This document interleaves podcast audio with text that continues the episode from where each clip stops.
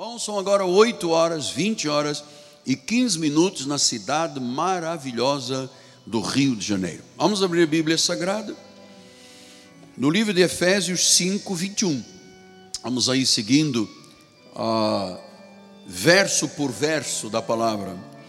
Que lindo podermos trabalhar desta forma. Disse o Senhor, através de Paulo à igreja, sujeitando-vos uns aos outros no temor dos. Olha, sujeitando-vos uns aos outros no temor de Cristo. Isto tem revelação. Há uma palavra do coração de Deus para todos nós. Vamos orar ao Senhor.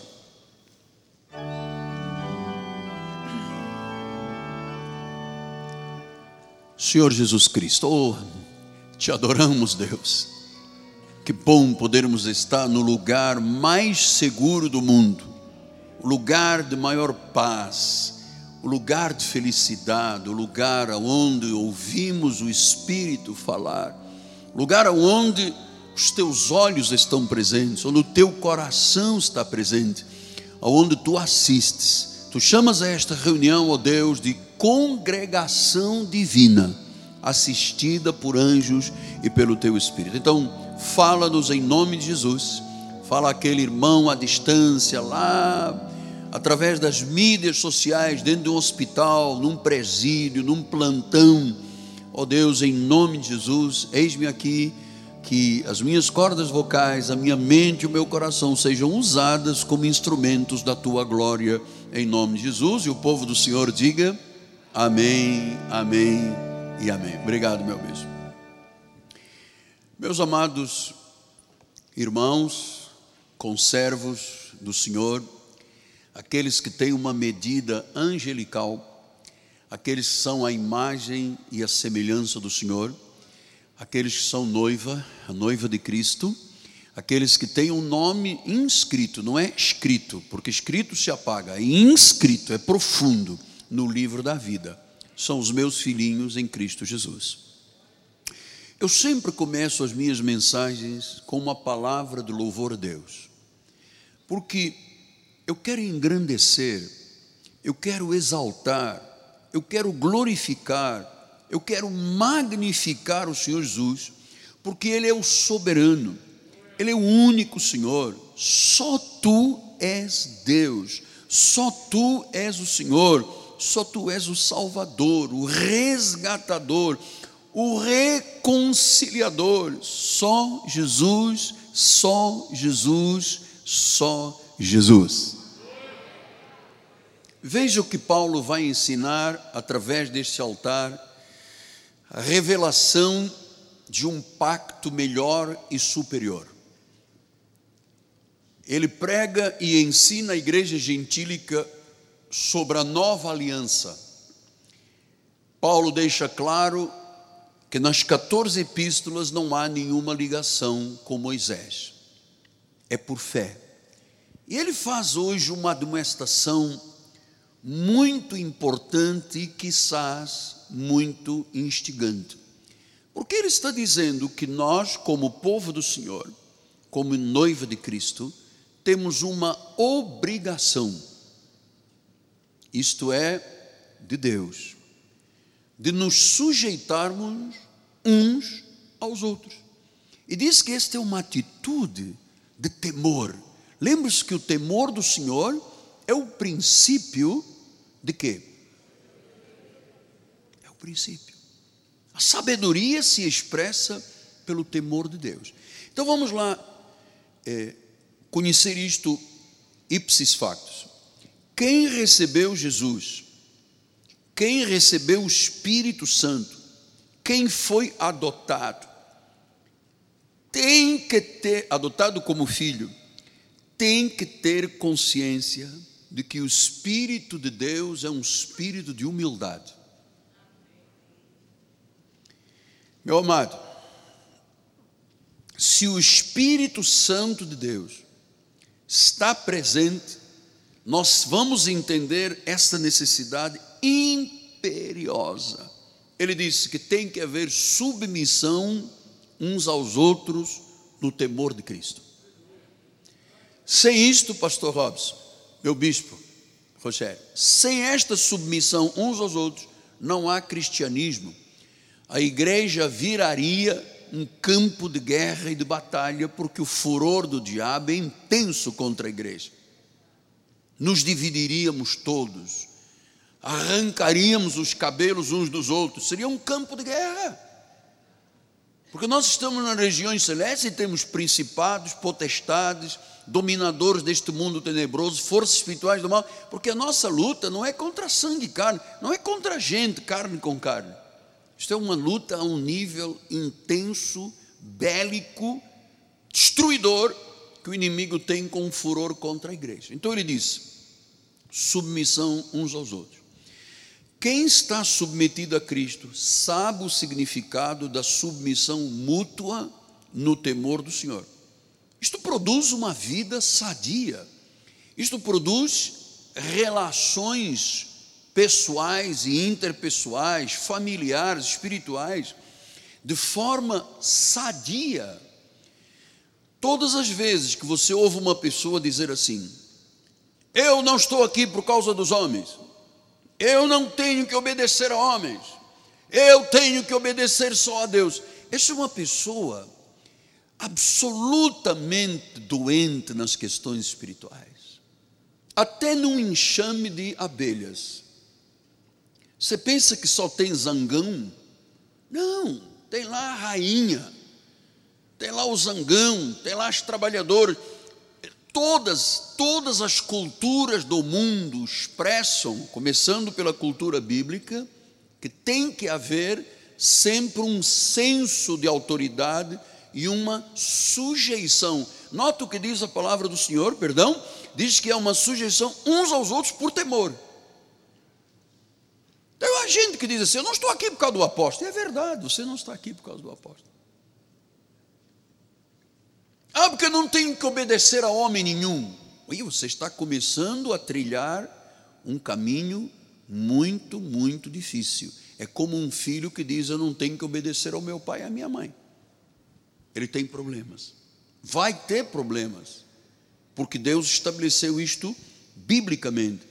Só há relações harmoniosas numa comunidade tão grande quanto a nossa, temos 15 mil pessoas inscritas nesta comunidade, se houver esta sujeição uns aos outros.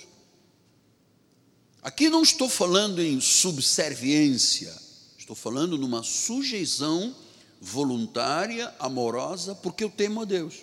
Eu não sou melhor do que ninguém. Então, os grandes problemas na obra do Senhor começam com quem? Com a soberba.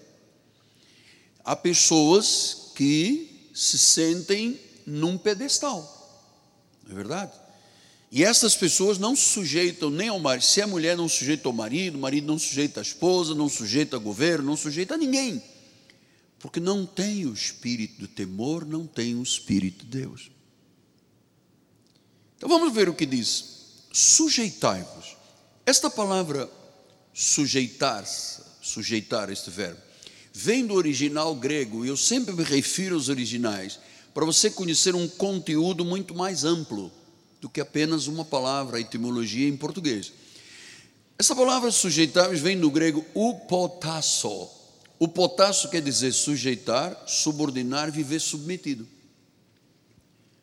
Nós vamos começar a estudar domingo as questões de família. Ele diz: mulheres, sede submissas aos vossos maridos, maridos, amai as vossas esposas. Quando se quebra estas regras, quando se quebram estas regras de Deus, tem bafafá, tem problema, tem briga, tem desavença, porque há pessoas que não entendem que é necessário o potássio submetermos uns aos outros.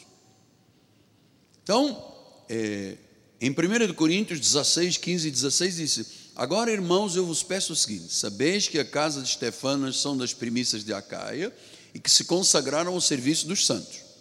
Versículo 16: Que também vos sujeiteis a esses tais. Então, Paulo está dizendo: olha, tem uma casa de Estefanes que estão, eles pregam o evangelho, eles pregam a palavra. Amado, não seja rebelde, não seja soberbo, submetam-se a essas pessoas, como também a todo aquele que é cooperador e obreiro. Amado, isto é uma reciprocidade. Em todas as culturas isto é uma verdade. Você vê os animais do campo, todo mundo sabe que o leão é leão e ponto final, amado. Ele é o rei do, é o rei. Um urro de um leão, ele é capaz de criar medo nos outros animais a quilômetros de distância, porque ele é o rei. Paulo disse: nós temos que ter submisso às autoridades. Então, isso aqui é algo recíproco por temor, pela unidade, pelo bem-estar. 1 de Pedro 5, 5 e 6, ele explicou disso: rogo igualmente aos jovens. Olha aqui, aqui é um recado para os jovens. Ele diz assim: sede submissos que são mais velhos. Eu sei que esta questão de submissão é algo para a nossa é, atualidade, nossa juventude, é uma coisa que não existe. Por isso estão aí os presídios cheios, por isso estão aí os jovens na balada, na droga, porque o pai e a mãe dizem uma coisa e o filho diz: Ah, meu pai é quadrado, minha mãe não entende nada, vovó é caduca. Então, amado, ele diz: Jovens, sede submissos aos mais velhos. Outros, sim, no trato uns com os outros.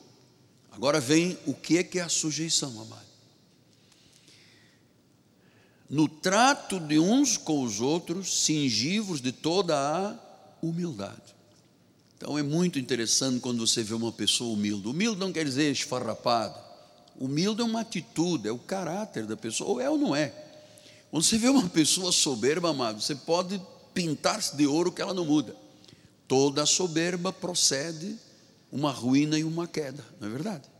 Toda soberba. Então ele diz: no trato uns com os outros, é sujeitai-vos uns aos outros no temor. Agora Paulo vem, Pedro diz: sujeitai-vos a todos, cingi-vos todos na submissão de uma vestimenta de humildade.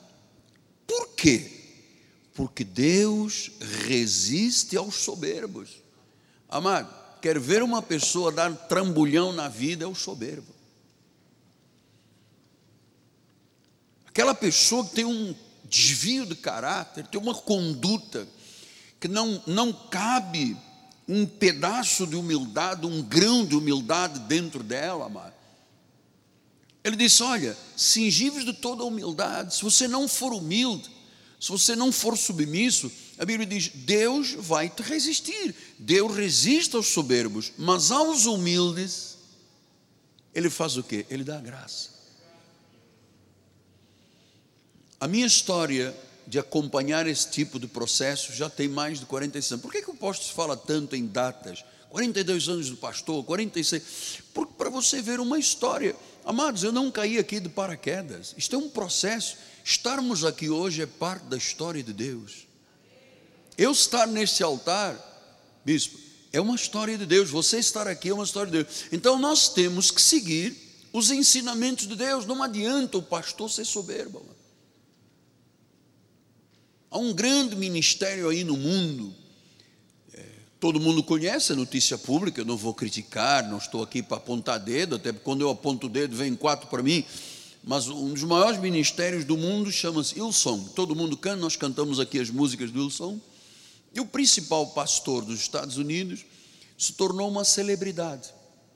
Ele fez aumento de ah, maxilar, ele fez tatuagens, ele foi para a academia, encheu os peitões, só usava camisa, camisa apertadinha, papai tô forte, aberto, ele se tornou uma celebridade, ele, ele achava, meu Deus, não me toques que eu me derreto. Quebrou-se toda, mano. Porque Deus resiste ao soberbo. Soberbo não se aguenta de pé. Você pode dizer: olha, não estou aqui para seguir a homens, não, o apóstolo não é nada. Quem é ele que pensa?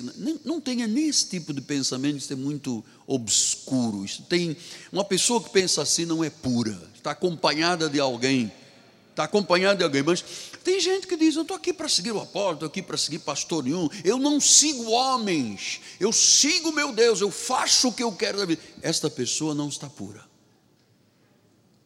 porque é soberba. O soberbo cai. Porque Deus resiste. Jesus foi tão humilde. Ele apanhou, foi cuspido, foi xingado, foi chicoteado, e você não vê Jesus dizer: Olha, o diabo te carregue. Ele disse: Pai, eis-me aqui. Pastor, mas hoje em dia ser humilde não é muito bom, não. É sim, amado. Poxa, mas eu vou ser humilde como? Humilde não quer dizer baixar a cabeça, ah, leva um bofetão numa roa, inclina o outro, sabe? Seja pisado por todo. Não estou lhe falando isso, é uma atitude de caráter entre que tão difere de um soberbo. Eu conheço muita gente soberba. E eu, desde o início do ministério, amado, porque você veja, a vida de um pastor tem que ter muitos cuidados em torno se alguém que o diabo odeia aqui dentro é a mim. Ele me odeia. Porque eu, eu sou um instrumento para resgatar vidas. Então, Deus, Deus me usa para fazer esse trabalho. Então, desde o início, desde o início, eu fui lá, eu ainda era pastorzinho, eu era um pastor, como eles me chamavam, pastorzinho da Ilha do Governador, o pastor Miguel, lá num colégio, usava roupa de Sua Majestade, sabe aquela quando caía chuva manchava tudo. E eu sempre me apercebi que quem tinha no ministério uma atitude soberba não ia subsistir, como não subsistiu. Então a humildade é, é, é realmente a prova de que Deus está na nossa vida. E quando nós somos humildes, é, o nosso caráter é humilde, porque eu vou dizer um negócio: o indivíduo pode estar com uma roupa de um sheik árabe, daquelas roupas todas engrandecidas, fios de ouro, e lá dentro estar um homem humilde. Ou você pode ser uma pessoa de uma de uma profissão bastante difícil e ter ali dentro uma pessoa orgulhosa, soberba. Eu vou lhe contar uma coisa, acho que contei aqui já uma vez. Mas quando eu comecei o ministério nele do governador, eu ia a todas as casas, eu ungia, a tempo da lei, né? ungia as paredes das portas das casas, subia morro. To, eu conheço a ilha do governador centímetro a centímetro. Trabalhei muito. E eu me recordo, nós tínhamos duas famílias muito necessitadas na igreja. E eu disse: não, eu tenho que levar recursos para essa família, porque uma mãe que tem quatro ou cinco filhos, duas eram vizinhas, moravam num lugar muito inóspito. Pegamos dois ou três irmãos da igreja, carregamos um monte de bolsas de comida e fomos lá. A senhora nos recebeu e ele disse: Minha amada, estamos aqui, era membro da igreja, estamos aqui e viemos lhe trazer uma bênção do Senhor. Estão aqui seis bolsas de comida, feijão, arroz. Ela disse: O quê? Eu não aceito. Mas por que não aceita? E rodou uma baiana, amado. Caiu um negócio dentro dela, rodou uma baiana. Porque não, o senhor não é melhor que ninguém. Minha amada, eu vim aqui humildemente para te ajudar, cara. Você está reagindo contra mim. Não quero, saia daqui com isso. Eu sou pobre, mas eu sou o quê.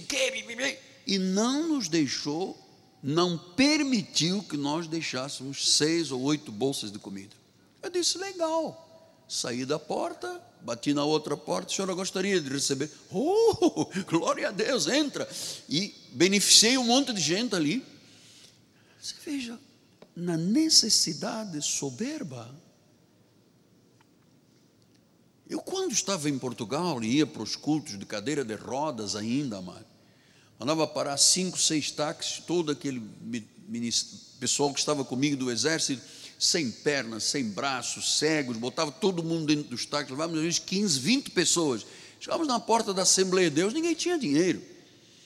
Parava aquela fila de táxis e os irmãos vinham e eu botando dinheiro na minha mão. Eu não ia dizer, ah, não me toques, porque é humilhação. Não, eu estava precisando. Sabe, esta é uma questão, é um viés de caráter dentro da pessoa. É um viés de caráter. Então, versículo 6 ele diz: Humilhai-vos, portanto, sob a poderosa mão de Deus, para que Ele, em tempo oportuno, vos exalte. Amado, tem gente que se acha o rei da cocada preta, se dá mal nesta terra. Humildade é humildade, é caráter, é princípio, é Deus na vida da pessoa. E quem não se humilhar perante Deus, Deus não o exalta. Por que, que nós dependemos tanto de oração? Porque eu tenho dito a Deus todos os dias, eu estou lá no meu escritório, joelhos, rosto às vezes no pó. Eu tenho dito, Deus, a minha suficiência vem do Senhor. Se o Senhor não fizer, eu não tenho nenhuma capacidade em mim, eu sou zero à esquerda da vírgula, dez zeros para trás.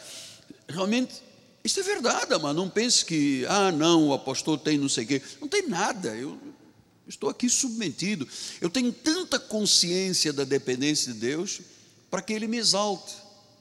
Porque senão eu vou viver num pedestal, porque imagina um domingo de manhã, quando a igreja estava sem a pandemia, 5 mil pessoas. Pode ser que um pensamento venha e diga: puxa, olha aí, o pessoal está aqui, hein?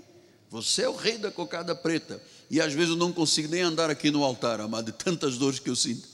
Então, uma dose desta humildade nas nossas relações. Por que, que tem tanto divórcio no nosso país? Causa da soberba das pessoas. Ah, eu não, porque eu não me submeto, não sei o quê, porque agora eu sou feminista, porque agora eu sou isto. Aí começam as rachaduras, as rupturas por falta da sujeição uns aos outros. O senhor está entendendo isso? Isso é uma necessidade imperiosa. Portanto, ninguém na obra de Deus tem direito de dominar outras pessoas. Em Atos 6, 2 a 5, ele diz assim: Os doze convocaram a comunidade dos discípulos e disseram: Não é razoável que nós abandonemos a palavra para servir à mesa. Versículo 5 e o parecer agradou a todos da comunidade. Então elegeram quem iria servir. Diz que ali não havia um maior do que outro. Claro que nós respeitamos as autoridades constituídas, mas não há uma pessoa que seja maior do que outra. Eu sempre digo isto, amados, de caráter lavado, limpo, eu nunca me senti melhor do que ninguém, porque não sou. Não é que não me senti, é que não sou. Tenho consciência disso. Eu tenho consciência que o ministério exige a humildade em cima do púlpito. Senão não funciona, Deus não opera, Deus, Deus, Deus resiste à soberba. Então, por que, que as pessoas não se submetem? Por egoísmo, por não reconhecerem esta verdade. E quando a pessoa é egoísta, ela diz assim: sou eu e Deus, mais ninguém. Isto é grave, é, está deteriorada esta relação com Deus.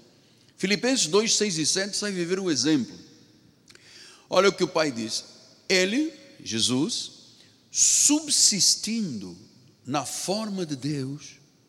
Quer dizer que em Jesus havia um véu, o véu se rasgou e atrás deste véu, que era a carne dele, estava Deus. Ele diz: subsistindo na forma de Deus, não julgou como usurpação ser igual a Deus. Portanto, como filho, sabe o mistério? O mistério da piedade, Eusébio. Ele dizia: Eu, aqui no ministério de filho, eu não usurpo a condição de Deus. Versículo 7. Antes, olha, olha só o que é a humildade. A si mesmo se esvaziou, assumindo a forma de servo tornando-se semelhança de homens e foi reconhecido em figura humana, esvaziando-se. Quer dizer, diminua para que Cristo crê. Você sabe, isto é um fenômeno espiritual. Eu conheço pessoas há 40 e poucos anos na obra de Deus. Quem lá atrás era soberbo é soberbo hoje. Não adianta pensar. Quem era humilde lá é humilde hoje. Porque isto é obra do Espírito Santo. Isto é obra no profundo do nosso ser. Então diz que Jesus se esvaziou. E ele diz em, em Mateus 20, 25: Então Jesus chamando disse: Sabeis que os governadores dos povos os dominam e que a maioria, os maiorais, exercem autoridade sobre eles. Versículo 26. Não é assim entre vós, pelo contrário, quem quiser tornar-se grande, pastor, eu quero ser grande neste ministério. Então você tem que começar servindo. Ah, mas pastor, eu não vou agora ficar varrendo o corredor. Tem que começar servindo. Versículo 27. Quem quiser ser o primeiro entre vós é o servo. 28. Tal como o filho do homem que não veio para ser servido, mas para servir e dar a sua vida em resgate. Quer dizer que o próprio Cristo disse: Eu não vim para ser servido. Eu vim para servir. Então isso é muito importante, amados, porque submissão não anula a autoridade. Veja o que diz Efésios 5, 22 e 23. As mulheres sejam submissas ao próprio marido. Vamos começar a estudar domingo isso. Como ao Senhor, 23. Porque o marido é o cabeça da mulher e também Cristo é o cabeça da igreja. Este é o salvador do corpo. 24. Como, porém, a igreja está sujeita a Cristo, também as mulheres estejam sujeitas aos seus maridos. Amado, vou lhe dizer uma coisa. A humildade e a submissão não anula a autoridade. Nós temos entre nós gente da magistratura, oficiais superiores de patente superior da polícia militar, gente do governo, pessoas que trabalham em posições sociais altas. A autoridade destas pessoas, eu sempre entendo, porque nós temos muitos advogados aqui na igreja. Eu nunca tratei um advogado, oh, eu trato doutor, porque é doutor, temos médicos aqui. Então, o fato de eu ser o líder da igreja não implica que eu seja autoritário sobre as pessoas, porque não devo ser, não posso ser, senão Deus reprova.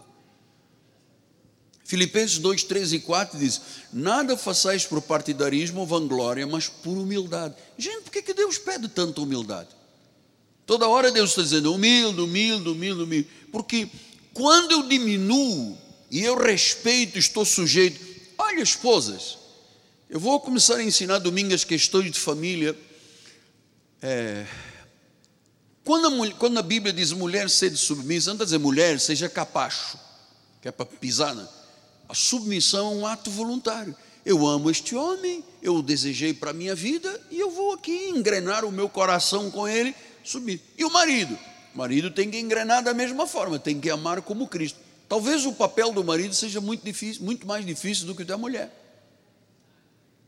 Mas aí estão movimentos que são contra isso tudo, amado. A cultura moderna é trágica.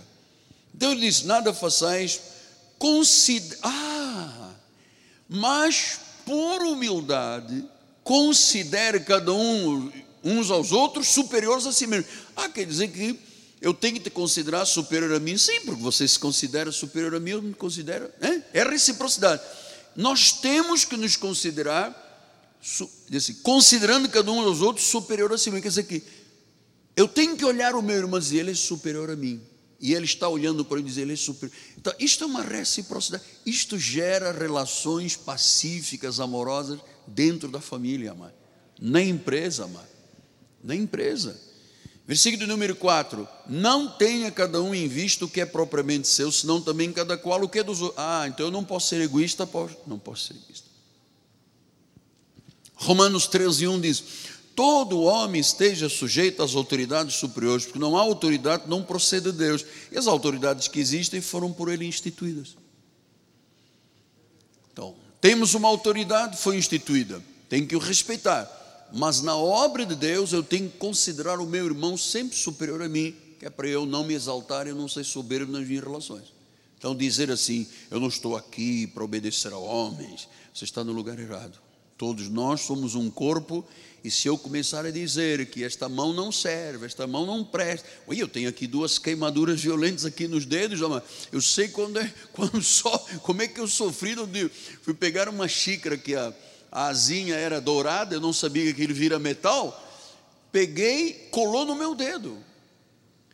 O meu corpo sofreu muito, na hora tive uma dor muito grande, ali tem os dedos todos queimando. Então, o meu corpo sofreu por causa do sofrimento de dois dedos, amado. Assim é a igreja. Às vezes, por causa de uma pessoa, a igreja toda sofre. Às vezes, por causa de um marido soberbo, o lar se destrói. Às vezes, por causa de uma mulher insubmissa, o lar se destrói, mano. Todo homem seja sujeito às autoridades. Não há autoridade, não procede de Deus. Então, foi Deus que instituiu. Quem criou? Isto é universal. No mundo inteiro, em todas as culturas. Às vezes você vê as culturas do Oriente Médio, amado, são muito interessantes. Você vê o, o rei lá, o sheik lá, você vê, mas como é que esse povo adere a esse homem que passa, as pessoas se ajoelham, beijam os pés? Mas é a cultura deles, amado. Não pode ser quebrada, é a cultura, este é universal. A igreja não é diferente. Então ele diz: sujeitáveis aos outros no temor do Senhor. Vamos lá voltar. No temor do Senhor. Então, sujeição às autoridades civis, uh, eclesiásticas, as autoridades domésticas. Então, em 1 Tessalonicenses 5, 12 e 13, diz: Agora vos rogamos, irmãos, que acateis com apreço os que trabalham entre vós e que os presidem no Senhor e vos admoestem. Você tem que acatar. E que os tenhais com amor em máxima consideração. Quer dizer que eu tenho que considerar as minhas autoridades com a máxima consideração. Eu não posso dizer assim, olha, é, que o apóstolo se exploda, que morra. Eu não posso dizer isso. Eu não posso dizer de um irmãozinho, ah, mas temos ali um irmãozinho que teve um comportamento, olha que morra. Nós não podemos, amado, isso não é pureza. Quem diz isto não está puro, está mal acompanhado. É uma, algo maligno que domina a vida da pessoa. Então, versículo número 3 diz: Tenhais com amor em máxima consideração, por causa do trabalho que realizo. Amado, eu, você sabe, eu tenho uma relação com os funcionários da igreja de muito respeito e muito amor. Nós temos aqui um homem na igreja chamado Newton. Newton um apaixonado. Você entra aqui de manhã, está trabalhando, à tarde está trabalhando, à noite está trabalhando. Pois nós temos que o considerar. Ah, mas é apenas um funcionário. Olha, não é apenas, é uma pessoa que é superior.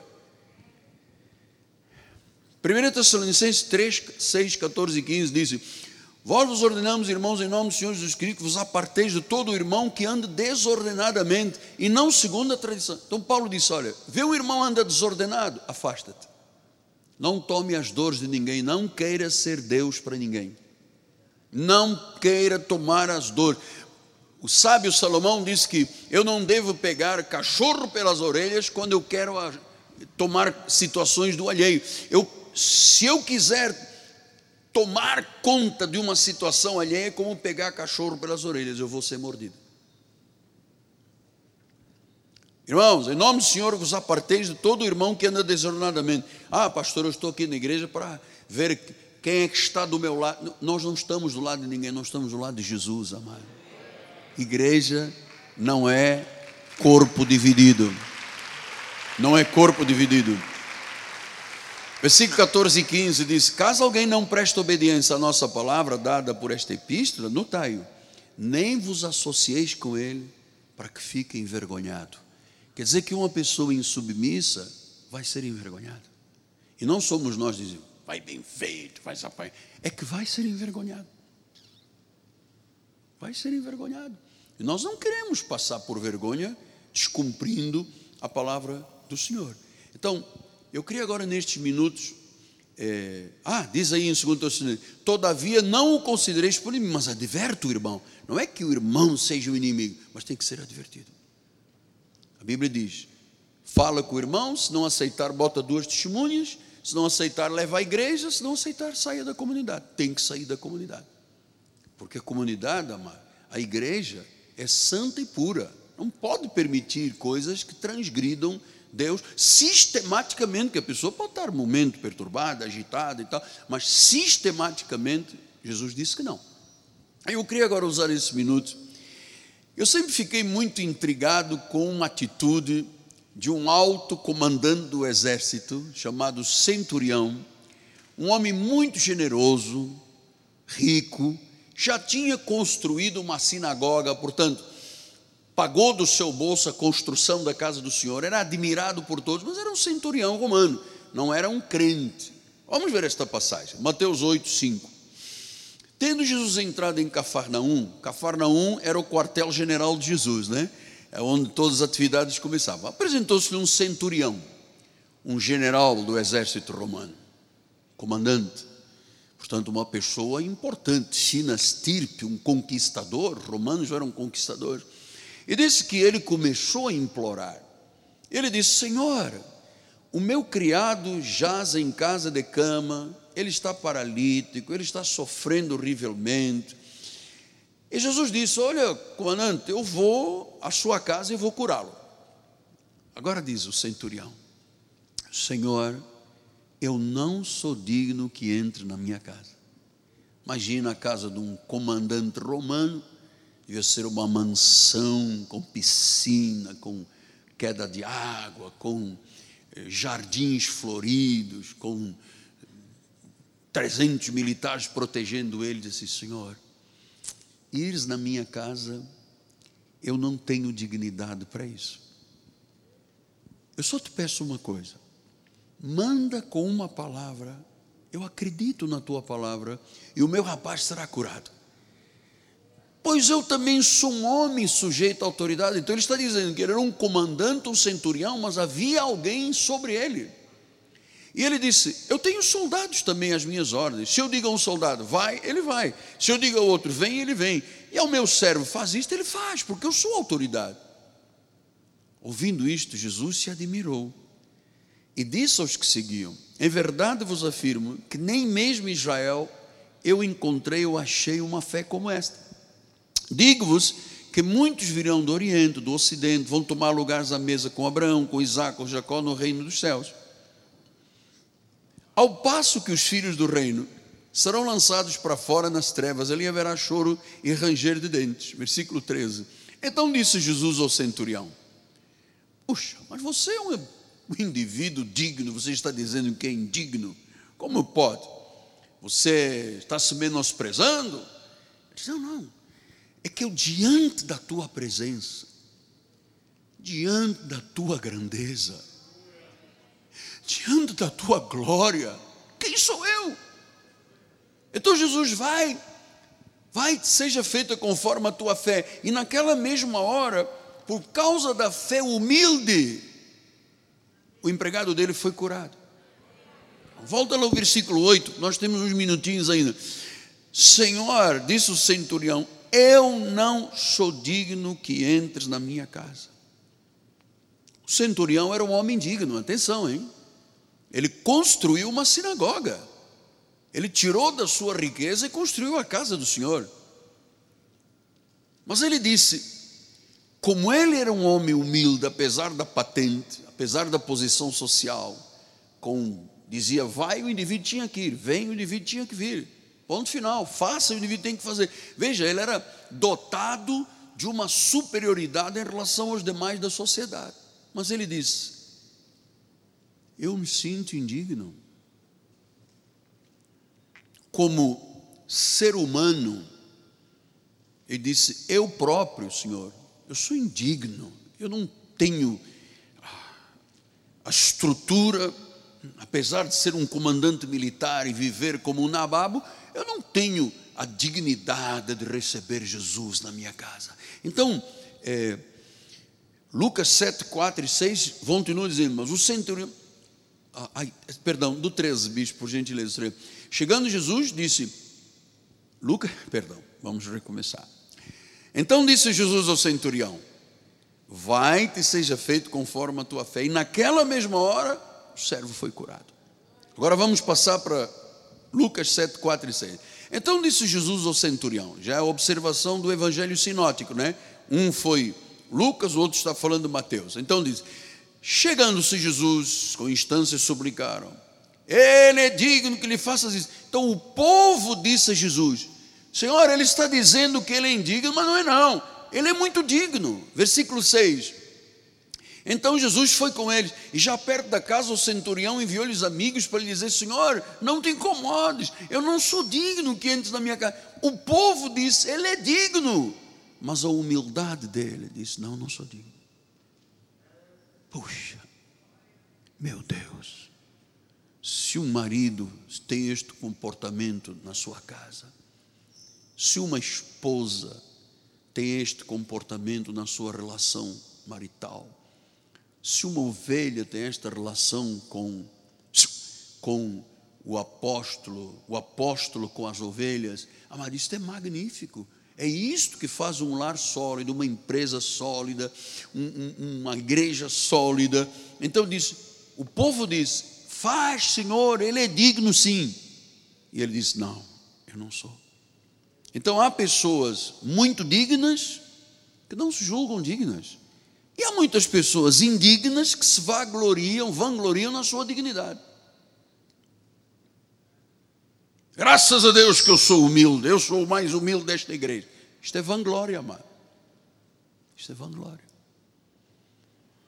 Então, o centurião poderia se sentir orgulhoso. Volto a dizer, Roma era um país conquistador. as grandes conquistas de Roma.